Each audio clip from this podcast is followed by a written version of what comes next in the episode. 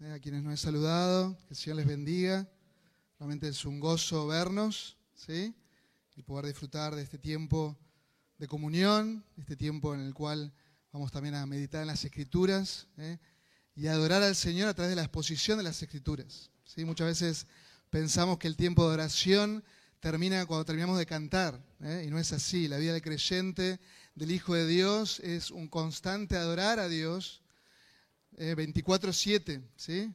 Todos los días, ¿eh? no importa dónde estemos, somos adoradores, ahora por medio del Señor Jesucristo, y tenemos la libertad de ir a nuestro Padre Celestial y adorarle, bendecirle, y cuando se exponen las Escrituras, continuamos adorando a Dios. Así que les invito a buscar la carta que estamos estudiando. ¿Qué carta es? Muy bien, Tesalonicenses, primera epístola del apóstol Pablo a esta amada iglesia ahí en Tesalónica. ¿eh? Primera Tesalonicenses, capítulo 4. Capítulo 4. Y vamos a leer los primeros ocho versículos. Espero que tengamos ahí, les voy a leer la versión de las Américas. Algunos tienen la versión 60. Vamos a leer la palabra de Dios y luego orar nuevamente. Leemos. Capítulo 4, versículo 1. Por lo demás, hermanos, os rogamos pues y os exhortamos en el Señor Jesús, que como habéis recibido de nosotros instrucciones acerca de la manera de que debéis andar y agradar a Dios, como de hecho ya andáis, así abundéis en ello más y más.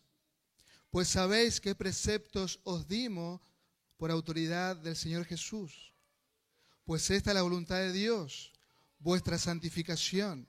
Es decir, que os abstengáis de inmoralidad sexual, que cada uno de vosotros sepa cómo poseer su propio vaso en santificación y honor, no en pasión de concupiscencia como los gentiles que no conocen a Dios, y que nadie peque y defraude a su hermano en este asunto, porque el Señor es el vengador de todas estas cosas como también antes os lo dijimos y advertimos solemnemente.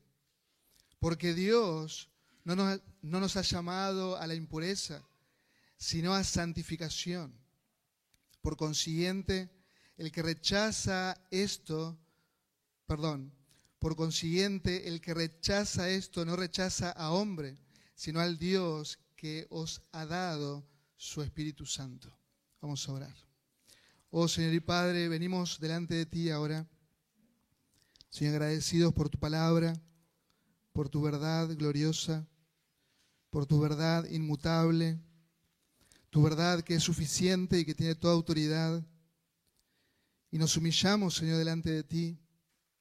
Queremos ser sensibles a tu obrar poderoso en esta mañana en medio nuestro, por medio de tu Espíritu, que tú apliques tu palabra a nuestros corazones.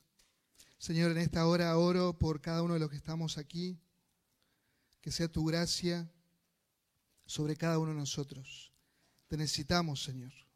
Señor, oramos por aquellas personas nuevas que nos visitan hoy, que tú trates con ellos. Señor, oramos también por tu iglesia, que tú nos santifiques, que tú trates con tu pueblo en esta mañana. Oh Señor, oramos en Cristo Jesús. Amén y amén. Si una verdad que encontramos en la Escritura, que los que son justificados están siendo santificados. Si estás en Cristo, estás en ese proceso de santificación. Y muchas veces pensamos que ese proceso de santificación es blanco-negro, que es instantáneo. Y en nuestros días tenemos esa, esa idea en mente, como todas las cosas que hacemos queremos que sea ya. No queremos esperar absolutamente nada. Hacemos un pedido por internet y queremos que ya nos llegue ese pedido que hicimos. Y sabemos que va a tardar un tiempo. Queremos ya y por eso cocinamos en el microondas. ¿eh? Queremos ya las cosas y por eso los niños les enseñamos a que hay que esperar, a que hay que ser paciente. Y en el proceso en el cual estamos de santificación, en esta santificación progresiva, es algo en el cual que mientras maduramos, más estabilidad tenemos. Tenemos picos altos de santificación, y somos conscientes de nuestro pecado y vamos al Señor y clamamos por santidad y el Señor nos santifica. El Señor nos perdona, nos limpia. Pero también tenemos momentos de valles oscuros, donde pensamos que no hay esperanza para nosotros, donde hay dudas. Y así caminamos, con altos y bajos. Pero mis queridos hermanos, cuanto más maduro seas, más estable vas a ser en ese proceso de santificación. Como vimos el domingo pasado en esa intercesión de transición, el apóstol Pablo ora, versículo 13, a fin de que Él afirme vuestros corazones irreprensibles en santidad. Y Él de esta manera introduce este nuevo tema, da inicio a esta nueva acción que vamos a tener aquí en esta epístola. Y podemos decir que a partir del capítulo 4 vemos el corazón de esta carta, de esta epístola. Lo que él ha dicho previamente es ese relato maravilloso, histórico, lleno de emociones, que ya hemos meditado y hemos sido exhortados y animados a ver cómo el corazón de, de, Pablo, un corazón de padre, un corazón de como si fuera una madre por estos hijos en la fe, se emocionaba y estaba allí la oración de Pablo, la gratitud y alabanza, y donde el apóstol Pablo se gozaba en el Dios soberano y Él descansa en Él, Él descansa que Él va a dirigir ese camino a ellos de regreso. Pero aquí encontramos instrucción del apóstol, aquí encontramos lo que Él quiere enseñarles, aquí encontramos lo que Él quiere transmitirles y que es importante que nosotros prestemos atención. Es de suma importancia. Es de suma importancia. Si muchos cristianos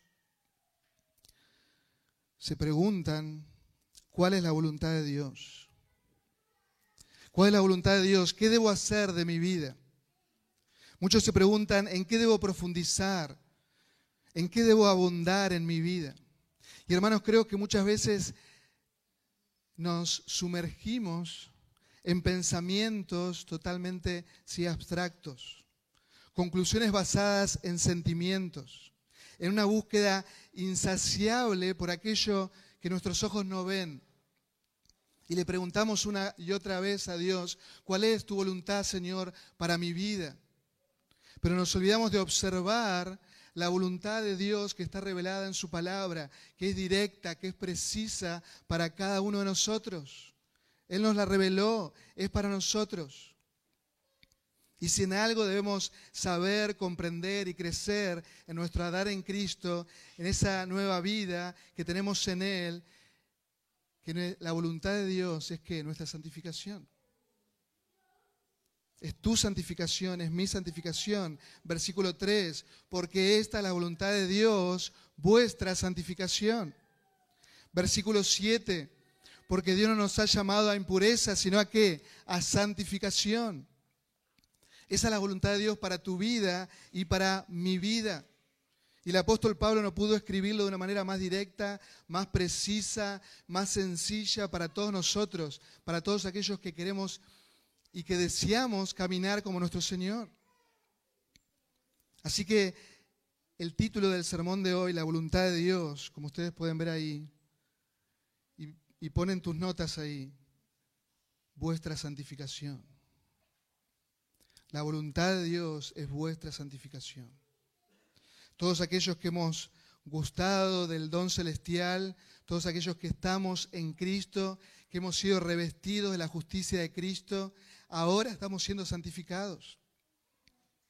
Hemos sido justificados por medio de la fe.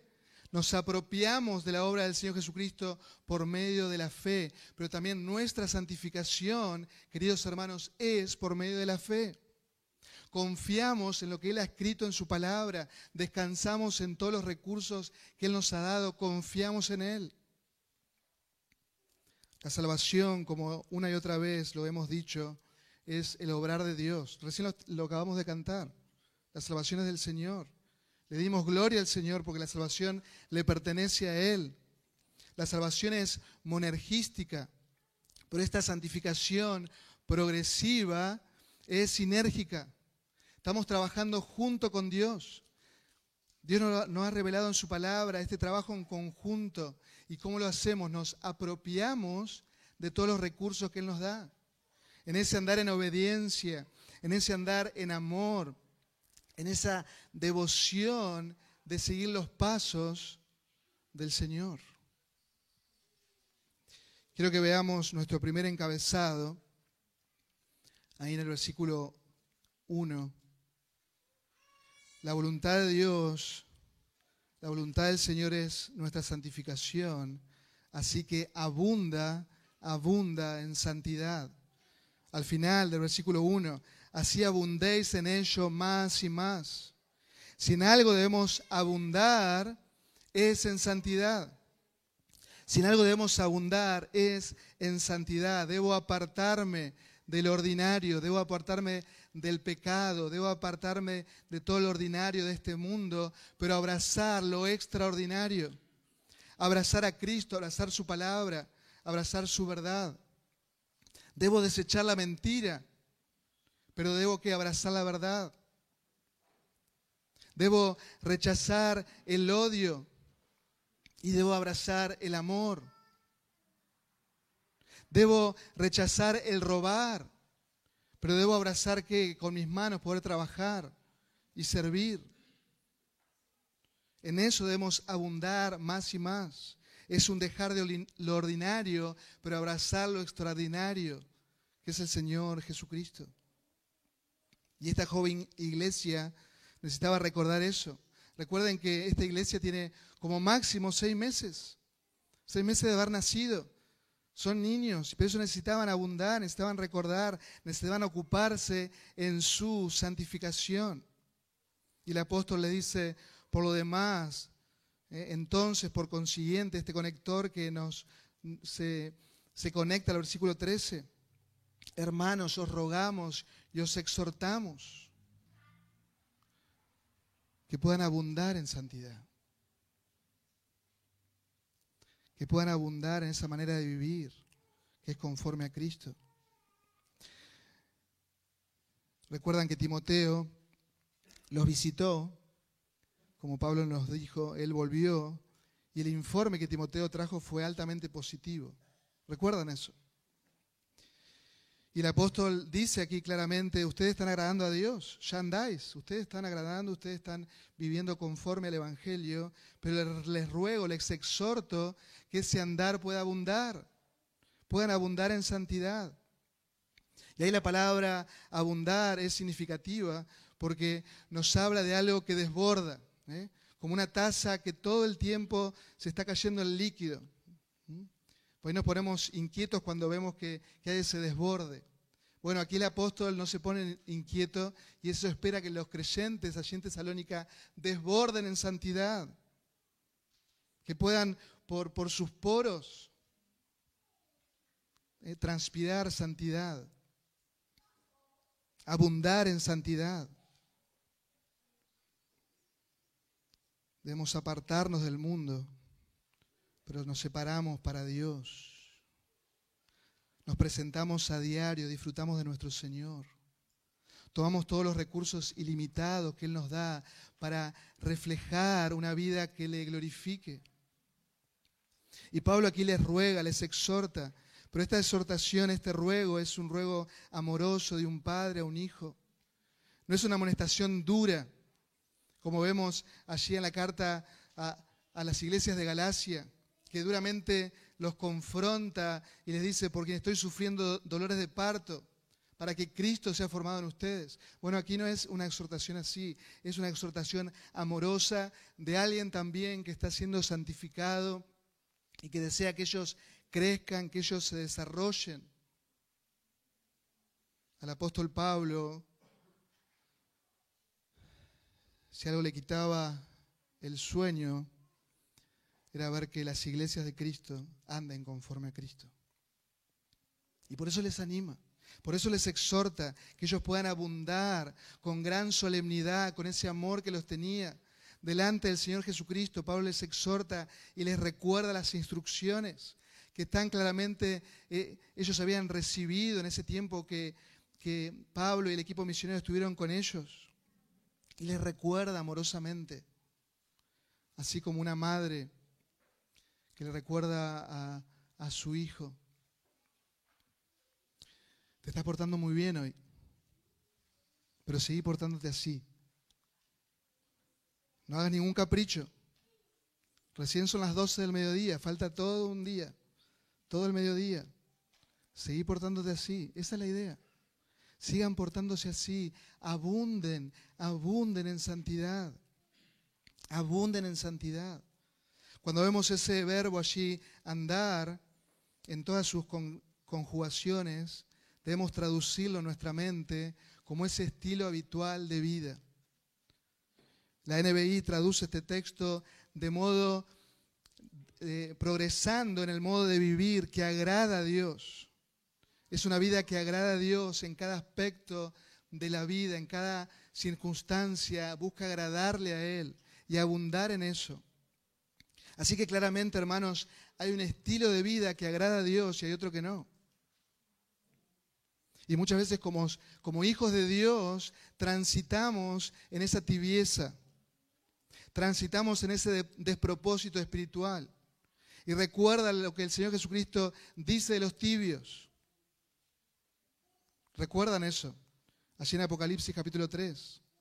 Por eso necesitamos agradarle en todo, tener un estilo de vida que, que progresa en el Evangelio, que abunda en santidad.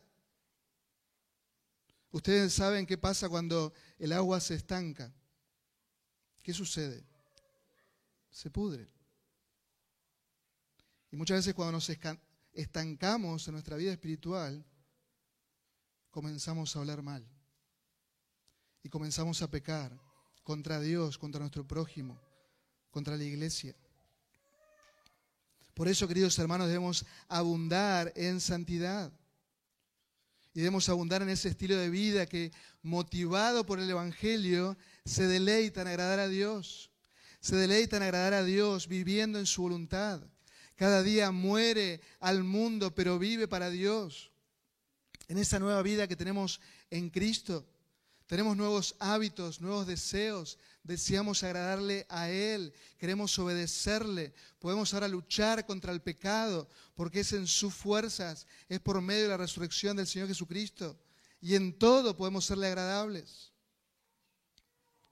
Recuerda, las cosas viejas pasaron, y aquí todas son que hechas nuevas. Debemos recordar, hermanos, que Dios está más interesado en mi semejanza a Cristo que en mi servicio. Por eso abunda en santidad, abunda más y más en ese estilo de vida que agrada a Dios. Porque es como que nos alineamos a ese propósito glorioso, santo, que Cristo sea formado en nosotros. Acompañamos a Dios, tomamos todos los recursos que Dios nos da. Fácilmente cambiamos el orden y pretendemos servir a Dios sin santidad. Que el Señor nos, nos libre de eso. Cuando andamos y vivimos cerca del Señor y vivimos caminando en Él en santidad, lo natural que sucede en ese corazón que adora al Señor genuinamente, que sirve, que sirve, que se multiplica. En ese desborde de santidad podríamos ver esta imagen, salpica santidad a los demás. ¿Cómo está tu vida?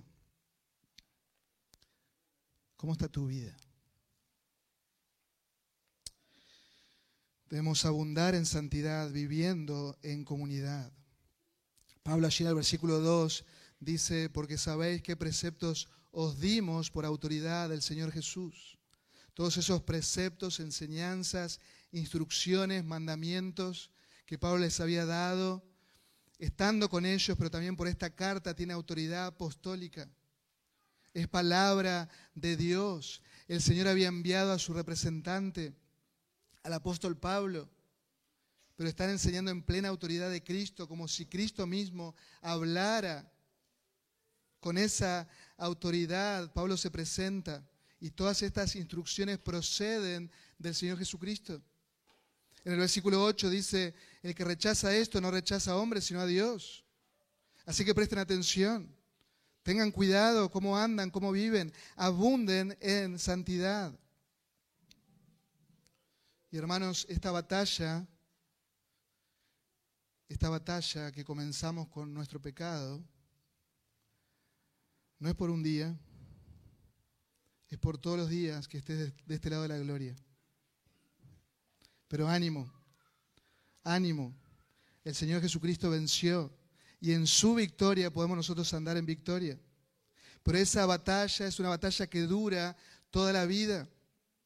Debemos hacer morir lo terrenal en nosotros, por eso debemos pelear, luchar, tomar todos los recursos que Él nos da, abundar en santidad, abunda en santidad, toma todos los recursos que Él nos da. Él nos ha dado de su espíritu, de su palabra, la iglesia abunda en santidad. No te rindas. Toma toda la armadura de Dios, pero no te rindas. Como les dije el domingo pasado, si estás luchando contra el pecado, quiere decir que hay vida. El problema cuando no luchas. El problema cuando no luchas, porque estás muerto espiritualmente, necesitas a Cristo de una manera urgente. Pero si estás luchando, persiste en luchar. Aférrate del Señor, confía en sus promesas, es por fe. El autor de Hebreos, en el capítulo 12, versículo 12, le dice a estos hermanos que estaban sufriendo en la batalla contra el pecado, fortaleced las manos débiles. Fortalezcan las manos débiles, las rodillas que flaquean. Y a veces nos sentimos así. Nos sentimos que no damos más y que estamos a punto de caer y quizás hemos caído, pero recurre a la gracia que nos sustenta el Señor Jesucristo, a nuestro abogado defensor. Recurre a Él. Él ya pagó. Él es fiel y justo para perdonar nuestros pecados y limpiarnos de toda maldad. Él es fiel y justo. Hermanos, debemos abundar en santidad, en la vida particular, pero también los unos para con los otros. En segundo lugar, el apóstol les dice, allí en el versículo 3, que debían abundar en santidad y, eso nos lleva a abstenernos de toda inmoralidad, inmoralidad sexual. Que puedas abstenerte de toda inmoralidad.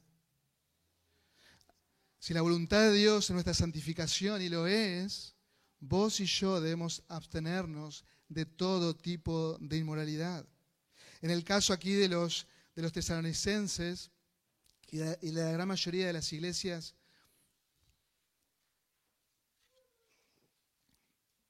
y de la gran mayoría de las iglesias de Macedonia y del Asia, Menor, en ese trasfondo, en ese contexto de la cultura greco-romana, la inmoralidad sexual era común. No se veía como algo, como algo malo, como algo pecaminoso. Era normal todo tipo de inmoralidad sexual, todo tipo de porneia, fornicación, la prostitución, el adulterio. Era normal. Vivían de esa manera, en todo tipo de, abuso. La palabra ahí, fornicación o inmoralidad sexual, nos habla justamente de eso. Es donde se deriva la palabra pornografía. Hacer visible, hacer visible la fornicación. Y obviamente la fornicación es contraria a la vida de santidad.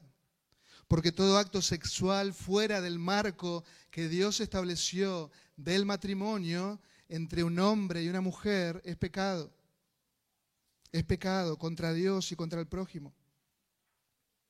Dios creó el matrimonio allí en el jardín del Edén. Dios creó el sexo y le dio un marco para que podamos disfrutar, para que podamos gozar, pero solo es en el matrimonio. Solo es en el matrimonio bíblico entre un hombre y una mujer que pueden disfrutar de esa unión maravillosa. Y por eso todo nuestro ser debe ser guardado, debe ser santificado, todo nuestro cuerpo. Por eso el apóstol dice en el versículo 4, que cada uno de vosotros sepa cómo poseer su propio vaso en santificación y honor. Cada uno debe cuidarse y velar por vivir una vida de santidad que honre al Señor, que honre al Señor, que le dé gloria al Señor. Ahí la NBI traduce, cada uno aprenda a controlar su propio cuerpo, hablando de, ese vaso como su propio cuerpo. Y entiendo por lo que dice el texto que es una buena acepción de la palabra vaso como cuerpo. Así que todos estamos incluidos, no importa tu condición, soltero o casado, recibe este mandato por igual. Debes vivir en santidad y honor, debes glorificar al Señor con tus cuerpos, debes controlar, vos debes controlar a tu cuerpo y no al revés. Debes ejercer el dominio propio, debes ejercitarte para la piedad. Esa es la exhortación aquí. Deben abstenerse de toda inmoralidad sexual. Deben ser dueños de sus propios cuerpos. Y esta carne, esta carne, este cuerpo irredento presentará una lucha constante. Por eso debemos prestar mucha atención y abstenernos de toda, de toda inmoralidad. Debemos hacer morir la carne, la vieja naturaleza. Todo debe estar sujeto al Señor. Ningún impulso debe estar descontrolado. Debemos ejercer el dominio propio con la ayuda del Señor, vivir en santidad y honor. A los corintios, Pablo les dice en este contexto greco-romano, en este contexto de inmoralidad, en el capítulo 6, versículo 12, todo me está permitido, pero no todo es para mi bien. Todo me está permitido, pero no dejaré que nada me domine. Nada. Y ellos decían, los alimentos son para el estómago y el estómago para los alimentos. Como diciendo, mi necesidad sexual también es como comer o beber. Así que no pasa nada. Y el Señor dice, no, no, no, no, no. El cuerpo no es para la inmoralidad sexual, sino para el Señor. Y el Señor para el cuerpo. Con su poder Dios resucitó al Señor y nos resucitará también a nosotros. ¿No saben que sus cuerpos son miembros de, Cristo mismo? Y pregunta el apóstol, ¿tomará los miembros de Cristo para unirlos a una prostituta? Jamás, jamás. Debemos abstenernos de toda inmoralidad sexual. Debemos abstenernos. Debemos presentar nuestros cuerpos como un sacrificio vivo, santo y agradable al Señor. Agradable al Señor. Versículo 5, miren cómo lo dice, no en pasión de que de concupiscencia, no en acciones propias del pecado, no en pasiones desbordadas, no en pasiones vergonzosas, en esos deseos incontrolables, en, esa, en esas ansias fuera de control, de poner mi deseo por sobre la voluntad de Dios. No, dice Pablo. Volviendo y pensando en los niños caprichosos. Muchas veces somos adultos caprichosos. Y nuestro deseo está por el deseo de Dios de hacer su voluntad. Nuestro deseo está por encima de los otros y queremos hacer lo que nosotros queremos hacer y no nos importa nada el otro. Ese no es el andar que el Señor espera de nosotros.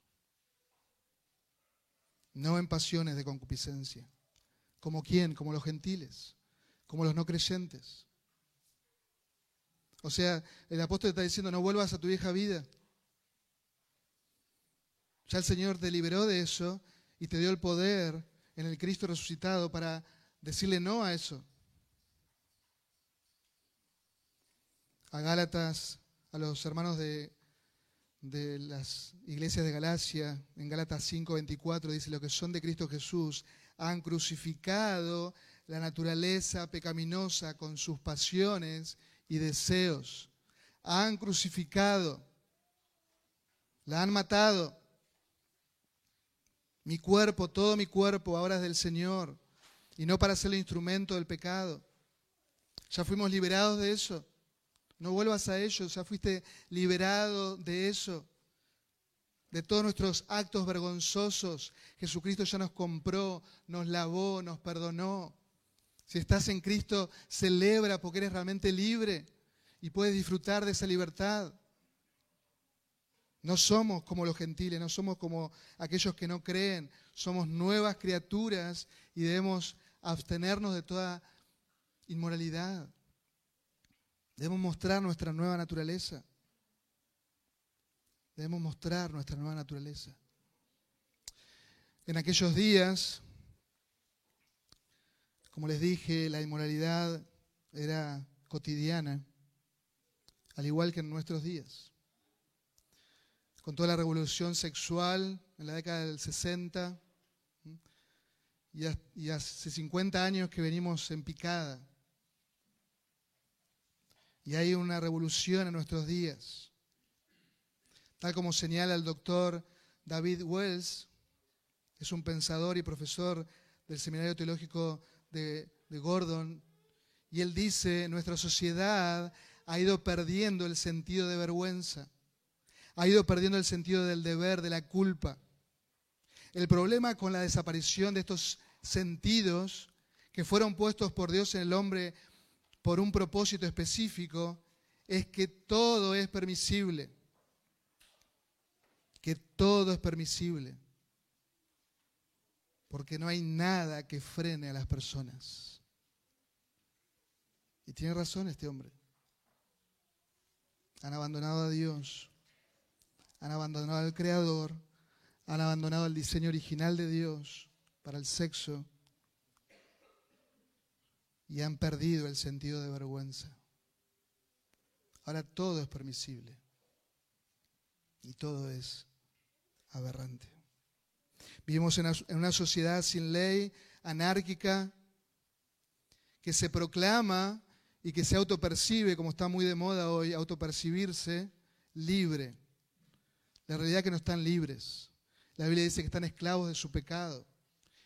Y solamente Cristo puede liberarte del pecado. Si Cristo es libertad, seré verdaderamente libres. Si el Hijo del Hombre es libertad, seré verdaderamente libres. La sociedad es esclava del pecado e irá de mal en peor. El tema es cuando en la iglesia nosotros comenzamos a bajar el estándar de santidad, empezamos a bajar el estándar y permisos a nuestra carne, a nuestros ojos, a la vanagloria de la vida. Hermanos, cuidemos de no vivir, de no vivir como aquellos que no conocen a Dios. Velemos. Uno de los males crecientes en nuestros días, y creo que es importante señalarlo, como lo dije recién, de donde viene la palabra, eh, porneia, pornografía, es un mal que está en nuestros días y que a solo un clic en nuestros celulares, estamos en un, mundo, en un mundo de inmoralidad. El doctor y pastor Miguel Núñez señala en su libro Ética Cristiana algo que me llamó poderosamente la, la atención, de estudios médicos que dicen que la adicción de la pornografía es igual que la adicción a la cocaína. Y me llamó poderosamente la atención. Porque la pornografía aumenta niveles de dopamina, de serotonina, que son hormonas, que son neurotransmisores del placer, del bienestar, así como todas las adicciones. Nos sentimos bien en ese momento, pero después nos sentimos los peores. ¿Y cómo salimos de ese estado putrefacto? Con más adicción. Y es un ciclo que nunca termina. Es un ciclo que nunca termina. Vidas arruinadas, matrimonios destruidos, ministerios, pastores destruidos por la pornografía, por no abstenerse de inmoralidad, por no prestar atención a solo un clic, solo un clic. Por eso, queridos hermanos, matrimonios que están aquí, en el nombre del Señor, vela por tu santidad matrimonial. Aquellos que quieren formar un hogar en Cristo, vela por tu santidad en el matrimonio. Disfruta de lo que Dios te ha dado, pero en el marco del matrimonio. Y un consejo muy práctico, los celulares que tenemos hoy, que tu esposa y tu esposo puedan verlo de manera natural, normal, que no haya códigos secretos, que no haya en las redes sociales, ¿por qué tener dos? ¿Por qué mostrarnos de una manera en una red social? Si todos son uno. Muéstrense como matrimonio, porque es solo un clic, es solo un clic. Debemos ser muy prácticos.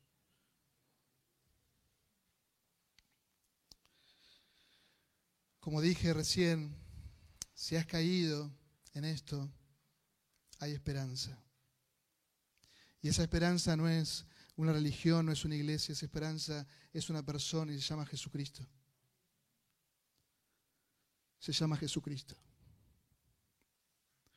El Señor Jesucristo, el Hijo de Dios, que se humanó, que vivió la vida perfecta, que vos y que yo debíamos vivir que Él cumplió la ley a la perfección.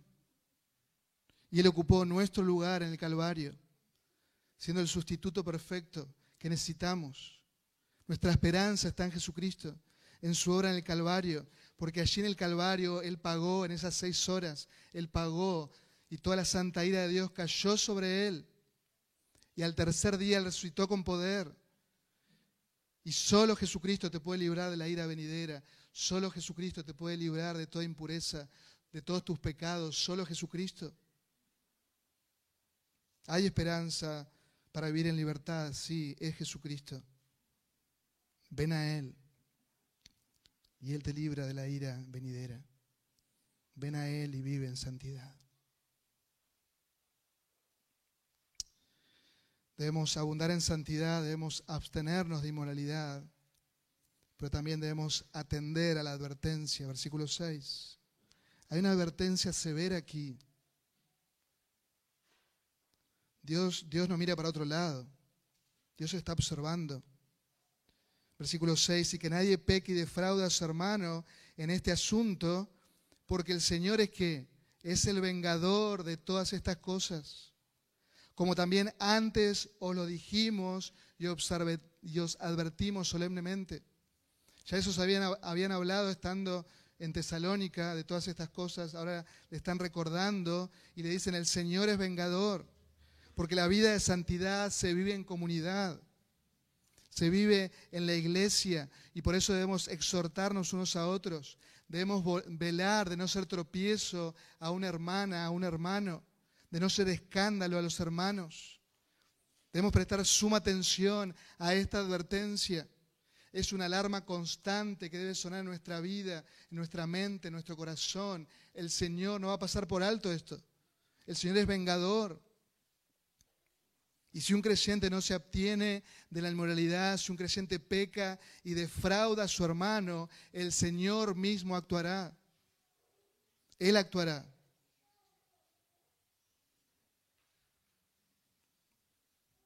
Quizás actuará de una manera terrible con enfermedades de transmisión sexual.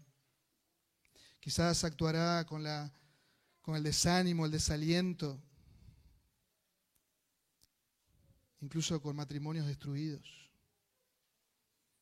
incluso con no poder hablar a nuestros hijos del Evangelio, porque nuestra imagen del Evangelio ha sido totalmente distorsionada. El Señor es vengador. Y el Señor proclama, ay del que hace pecar a los demás. El Señor proclama, mía la venganza, yo pagaré, dice el Señor. A los fornicarios y adúlteros Él los juzgará.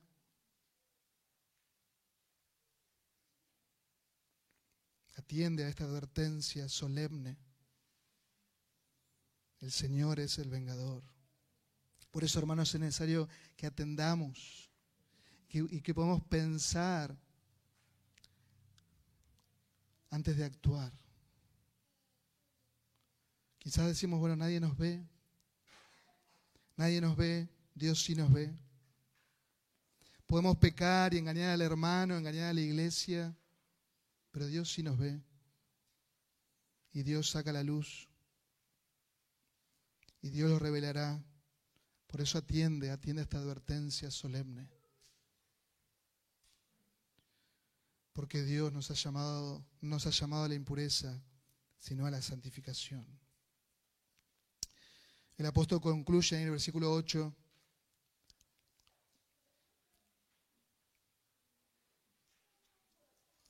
Con esta conclusión teológica, diciendo por consiguiente, así que por lo tanto concluimos, el que rechaza esto no rechaza a hombres, sino a Dios.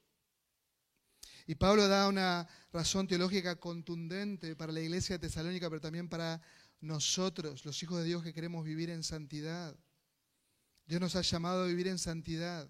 Y si uno persiste en vivir en ese libertinaje, no mortificando el pecado, está rechazando a Dios. No está rechazando a una iglesia, está rechazando a Dios, al Dios santo, al Dios que nos manda a vivir en santidad. Si alguien persiste en su pecado y dice, dice, bueno, llamo a Dios, pero vivo a mi manera, estás mostrando que no hay un accionar salvífico en tu vida. Si desatendemos la instrucción paulina o toda la escritura y seguimos en ese pecado impenitente y no hay arrepentimiento, estamos rechazando a Dios. Estamos rechazando a Dios. Estamos rechazando al Espíritu Santo. Es Él que nos convence de pecado de justicia y de juicio. Estamos proclamando con ese andar pecaminoso, impenitente, no me interesa la santidad, porque no me interesa el Dios Santo. Y qué advertencia para aquel corazón impenitente, qué advertencia para aquel que desea vivir su cristianismo a su manera. No hay tal cosa en la Escritura. Qué advertencia para aquel que dice que ha sido justificado, pero que no experimenta esa santidad progresiva, que no experimenta esa justificación progresiva, que no experimenta que la justicia de Cristo, el andar de Cristo, en otras palabras, el fruto del Espíritu, se vea en esa vida. Por eso el juez y vengador te llama al arrepentimiento. Te llama a que vuelvas a Él en arrepentimiento, con esta advertencia severa. Si vos persistís en eso, estás remarcando que no hay vida espiritual. Pero aquel que toma esta enseñanza y vive conforme a la santidad, no está rechazando a Dios. No está rechazando el obrar poderoso del Espíritu Santo, el Consolador que está en nosotros. Y debemos recordar, hermanos, que debemos vivir en santidad porque somos templo del Espíritu Santo. Somos templo del Espíritu Santo. El Espíritu Santo nos ilumina para comprender su palabra. Es el Espíritu Santo que nos guía en ese matar el pecado en nosotros. Es el Espíritu Santo. Es el obrar glorioso del Espíritu Santo que nos ayuda a nuestra debilidad y que nos conduce en ese camino de la santidad, viviendo bajo su control. Por eso el apóstol Pablo dice, yo, quiero correr bien. Yo quiero correr bien y terminar mis días bien en santidad. En 1 Corintios capítulo 9 dice el apóstol Pablo, de esa manera corro, no sin tener meta, de esa manera corro, no como dando golpes al aire, sin tener ningún propósito, no, sino que golpeo mi cuerpo y lo hago mi esclavo se dan cuenta ese dominio propio, ese abundar en santidad, que golpeo mi cuerpo y lo hago mi esclavo, vivo en esa santidad progresiva. Y dice el apóstol, porque yo no quiero quedar descalificado, habiendo predicado a otros. Yo no quiero terminar mal la carrera. Y recuerden cómo termina allí la segunda carta de Pablo a Timoteo. He acabado la carrera, he guardado la fe. Que el Señor nos ayude a vivir de esa manera. Que cada uno de nosotros pueda abundar en santidad, que cada uno de nosotros pueda abstenerse de inmoralidad, que cada uno de nosotros pueda atender a la advertencia. Y hermanos, debemos huir, debemos huir de la fornicación. Como dice Pablo a los Corintios también, debemos huir. Y a veces pretendemos que nosotros podemos manejar los límites. No podemos. Debemos huir. Recuerdan, le doy esta ilustración, recuerdan a José con la esposa de Potifar. ¿Qué hizo José?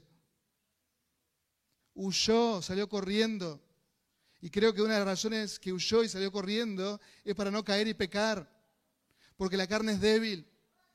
Y a veces necesitamos agilizar nuestros corazones espirituales para correr del pecado.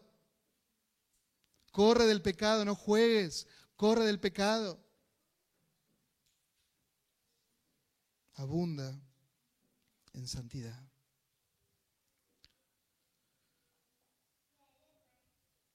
La voluntad de Dios es nuestra santificación.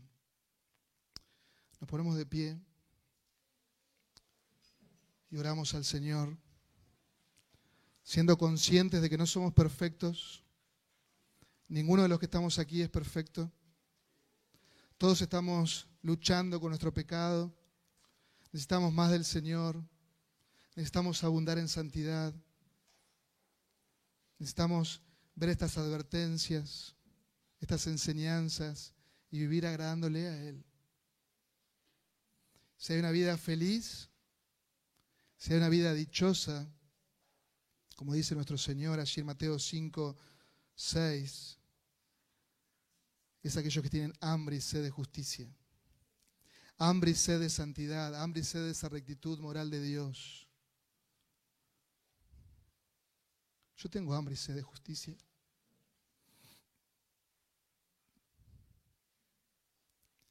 Y en mi mente hay luchas constantes, pero recurro una otra vez al Señor, porque ahí está la verdadera felicidad, ser dichoso, tener hambre y sed de justicia. Y que dice el Señor, porque ellos serán saciados. Ellos serán saciados. ¿Tú tienes hambre y sed de justicia? ¿Quieres vivir en santidad? ¿Quieres abundar en santidad? Debemos ir a la fuente, que es Cristo. Debemos ser realmente felices, teniendo hambre y sed de justicia, de esa rectitud moral de Dios.